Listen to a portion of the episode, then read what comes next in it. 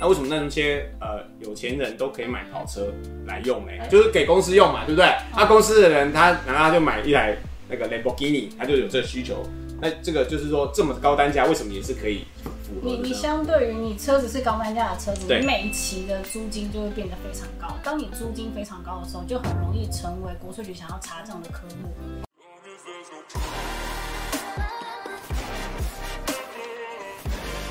Hello，各位网友们，大家好，我是两千。那今天呢，两千答应来还债哦，帮大家呢特别呢邀请了一个呢正妹会计师。正妹会计师他说今天没来啦，他真的是来代打的，没有啦，他是我的一个好朋友啊，他自己在本身呢也是一个专业的会计师。那他的名叫做知婷，大家好，我是资金会计师。好吧，今天特别的严谨哦，因为我们今天呢要讨论一个是非常严肃的话题呢，就是关于这个租赁车。那我们之前有看到人家网络上的一些影片啊，说哎，开 R 牌的人啊，是不是有钱人啊？或者说到底开 R 牌呢，是是租车呢，还是长租车？这个部分呢，今天两千呢，因为身为一个专业人，叫汽车知识型的 哦，知识很多的知识型的 YouTuber 哦，那特别呢要来分享一下呢，就是关于这个租赁车的部分。那当然，我们常常在外面呢，上次有一集关于车牌的部分呢，我们已经提到 R 牌的部分呢，就是所谓的一个租赁。那租赁的部分又分长租跟短租啦。那一般如果说我们去租车行租的，就要短租车。那如果说呢，我们跟呃企业长租的部分来讲呢，就是有一些好处。那当然这个部分呢，就是跟关于就是不外乎就是一些节税啊，然后我们大家听到就节税嘛，什么十七趴嘛，然后什么如果说你今天想买超跑，有没有有钱人要低调，就是要租用 R 牌的部分来挂，比较不会知道身份，因为这个部分涉及的一些专业的税务的法律的部分。所以今天呢，两千也特别邀请了知婷呢来跟大家分享一下关于这个租赁车的好处。如果说我们讲租赁车的好处，大概是有什么部分呢？呃，我觉得在准备资金上面，你可以不用一次准备这么大的资金。那如果因为你如果是融融资去租赁车子的话，那你账上会挂有所谓的负债，会让财务报表不是这么的好看。如果你之后要借钱的话，会借不到这么多钱。哦，所以这个部分跟财报会有点相关，就对了。对对对，没错。哦，这个部分我们就比较不知道了哈。那如果说租金的部分来讲呢，其实像牌照、燃料税啊这些东西都可以挂在里面嘛，对不对？对，如果你公司是自己买车的话，这些牌照税、燃料税都是可以认定公司账上费用的。哦，所以这样子的话来讲，一般来讲，我们就常常听到人家说，一种是租车嘛，一种就是像租购。那在这个部分来讲，就是所谓的应该是营业租赁跟融资租赁，对就专业的说法是这样。所以一般来讲，租购就是差别在于，就是说一个是单纯租车，租金就给租车公司；如果说叫做融资租赁，基本上就是车子有点像是租了以后之后可以购买，像这样的方式。那这样子的话，一般我们会想问，就是说，那假如说我像我是一个个人嘛，假如我没有做生意的话，那我会说，一般什么样的人呢，可以符合这样子的资格？就是说，既然有节税这些好处啊，那我们什么样的的状况，或是什么样的公司可以符合这样的资格呢？如果你如果我撇除个人，个人的话，你就直接做所谓购买这个动作啦，就是租比较没有这个必要。对，因为税税法没差法。对，但如果你是公司的话，你如果是小规模营业人，每个月月营收在二十万以下，请核定课税，你就没有必要去做所谓营业租赁或者融资租赁这些动作了。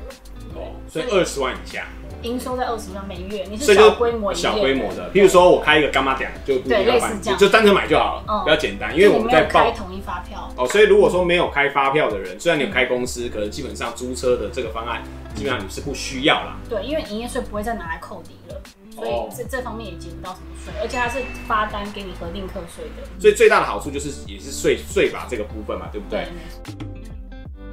那这样子想请教一下，如果说以节税来看，那到底可以节多少税？呃，节多少税？我先要来讨论对，大家所谓的营业租赁跟融资租赁。嗯嗯，那我先讲融资租赁。融资租赁其实它有四个条件。第一个条件就是你租赁期间届满之后，你所有权会移转。那第二个是说，如果在租赁期间届满的话，你会有所谓优惠承购权。优惠承购权就是很像说，明明这台车的市价当时可能还有五十万，但是我只用二十万或三十万就去买回来了，这是优惠承购权。再来是租赁期间已经达到耐用年限四分之三以上，像一般税法摊提车子的年限大概是五年，那我们租赁车一般都会定为三年，就是为了规避这一个部分的耐用年限这个部分。那最后一点呢，是你所谓的你只要租赁资产的折现值达到现在资产的账面价值九十 percent 以上，你也是属于所谓融资租赁的这一块。怎么样区分融资租赁跟营业租赁？只要你不是融资租赁，你就是营业租赁，税法就是这样所以。融资租赁跟营业租赁其实讲白话就是所谓的租购，就是算融资租赁，对就融资嘛，意思就有点像是融资公司的概念是一样。那如果营业租赁就单纯的租车，对单纯的租车单纯租车就是单纯一个月给他多少租金是这样子的。嗯没错 OK，这个部分其实也跟大家分享一下。如果说啊，你在所谓的一个营业租赁，就所谓的一个单纯租车来讲，你的押金就是我们租车都要有一个押金。如果你是单纯租车，基本上你的押金大概只需要车价的一成左右。可是如果说你是使用租购的话呢，基本上如果你租的期间是两年左右，你大概需要负担四十 percent 押金。那如果你是租三年左右的话，你是需要三十 percent 的押金的。这个部分就是车价的三十 percent 的押金。这个部分到时候如果你真的有兴趣想要租车的话，到时候你可以再问问看租车公司的部分大概是怎么样的配合。好吧，那如果说既然是这样子听起来呢，节税嘛，对不对？刚刚讲说啊，可以省很多税金，到底是省什么税金？像我们一般听说上网查嘛，刚刚说什么十七趴左右的这样的税金，到底我们结下来的税金是什么税啊？就是节税分两块，嗯就以公司组织来说，我们就分成营业税跟营所税。我先讲营业税，营业税很简单，就是只要你符合营业很简单，他讲很简单。OK，大家好，听起来很只简单。只要你符合营业租赁，你都可以折。可是这边我想要就是补充的话，如果就像是比如说你在买货车啊，就是那种客货两用的小客车，不、你不用特别说再去做所谓租购这个动作，因为如果你是客货两用，你直接的营业税一次就可以折抵完，对你就省去这个租购的这一道手续。或是现在很多箱型车或是修旅车啦，其实他们的行照上面也都是客客货两用小客，对，就是有些他们在生产的时候，他就做客货车两啊。对，就大大台一点，你都可以去看行照。这一种的话，你也不用特别说我要去做租购去节税，因为我觉得这个繁琐的过程是没这个必要，因为节省的税金也不会多到哪里。你每期这个发票，像所税是二十 percent，对，那你每期你公司账上认列这台固定资产，你也会提列所谓的折旧费用，所以你就不必再去做这个哦。，所以等于说你买一次，它还是可以扣抵折旧费用的。对，没错。哦，现在已经是二十现在 percent 是了，二十 percent，十七 percent 是错误的。就以呃前以前哦，以前的旧旧制的，对不对？嗯现在是二十 percent 的一个税制，就对了嗯。没错。那营所税的部分呢？你刚刚讲到营所税的部分，营所税通常我们会来看说这间公司到底是用什么方式申报的。嗯，其实你可以拿出申报书，或是问你们的会计师说，我公司是不是采用书城申报？如果采用书城申报的话，这个二十 percent 营所税基本上是省不到的，因为通常我们讲一般公司，一般公司的话，它如果用书城申报，代表它公司是缺所谓成本费用的。它年底的话，可能都会补多少会补一些凭证。那补凭证的这一块，就等于去拿这个发票来用的这这一段省这个税金。但如果你公司是所谓查账申报，你成本费用都是可以核实、可以认列的，你多拿这个发票。就可以节省百分之二十的营所税，所以营所税的差别在这边，看你是书省申报还是查账申报。哦，我相信大家都应该都听得非常的懂了吧？哈，大家应该都听得非常了解。我相信呢，我在旁边听呢，在现场听更是了解啊。好，这应该没有什么问题。那不过两千这边补充一下，我讲一下我知道的部分哈。如果说啊，一般有人会问说，那这样子听起来哦，好像都还不错，我想就节税嘛啊。那到底我们应该怎么样，什么样的公司行号那符合资格？那以及就是说，如果我要去租嘛，那到底租的公司愿不愿意借我这件事情是怎么去看条件？就像有点像送件的条件哈。那这边跟大家分享一下，如果说你是个人想要用租购的方式，那基本上他会看你的薪资转账，那基本上他希望你有一年以上，那这甚至再长期一点的一个薪资转账，这是第一个。那第二个部分呢，他会希望你有房保啦，我们俗称叫房保，因为毕竟对你来讲，你不是公司行号，那你单纯想要用租车或是租购的方式，基本上呢，他都会用这样的条件去计算愿不愿意核准。那如果你是公司行号呢，基本上呢有一个重点，就是说呢，第一个他会看你的四零一表，就是每个月的大概进进账怎么样啊，获利表现怎么样。那接下来一个重点就是说，你要重视是一下你公司的资本额。如果你的资本，譬如说我资本了五十万，那我再买一台五百万的迈拉伦，那基本上呢，那只能买迈卡伦而已啊、就没办法买迈拉伦了哈，就只能买。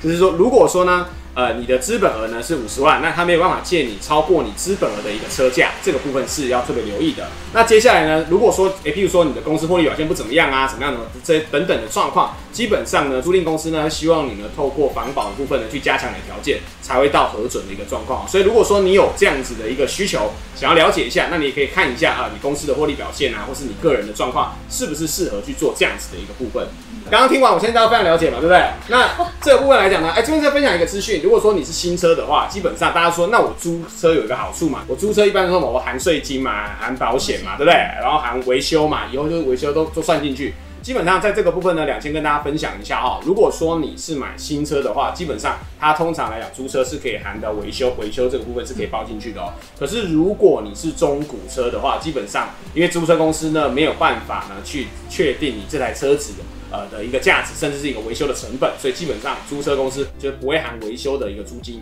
OK，那以及呢说，如果说你想要买。呃，中古车的话，基本上中古车能选择的话，大概就是所谓的融资租赁的方式了，就没有所谓单纯租车，因为租车公司呢没办法去鉴定，甚至去跟他去推算出这台车子未来的一个价值，所以基本上它只能走租购这个方式。这边跟大家分享一下。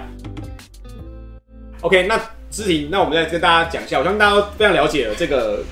租赁车部分哈，应该我相信大家了解了。那我们现在听志婷讲一下，简简单讲一下，好，我们简单讲就好，总结一下，总结就是。营业税你要抵，一定要是营业租赁。哦，对，这是第一点。然后第二点是，如果你拿的都已经是客户两用小客车，你就不要再去做所谓租租购这个动作，因为事情太繁琐了。你就直接要节省的税金，其实你直接买下来差不多啦，是这样。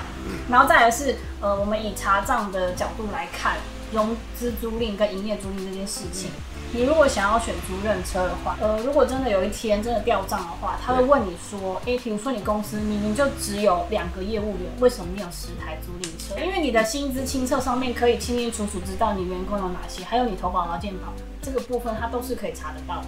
所以停车的车位看要在公司附近租，还是你。公司本身就有停车位，这这很重要哦。如果你车子今天晚上都是主管开回家，他就觉得这台车是佛个人使用，不是佛公司使用，他会追追回，对他就会追回这些税金。所以不能告诉别人把车公司车开回家。哎，对，不要讲出来，很低调，不要打卡，不能打卡在家里就对了。那我我最后再问你一个问题，刚刚这样听你讲哦，就是他真的要火公司用嘛？就是或者新闻报道都常常看到，那为什么那些呃有钱人都可以买跑车来用呢？就是给公司用嘛，对不对？那公司的人他然后他就买一台那个 Lamborghini，他就有这个需求？那这个就是说这么高单价，为什么也是可以？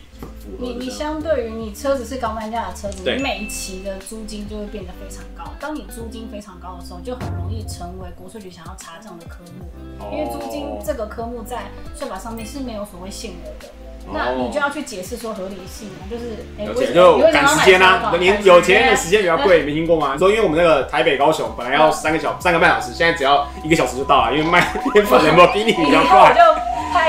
买高铁啦，这样把高铁买起来，买起来，买起来。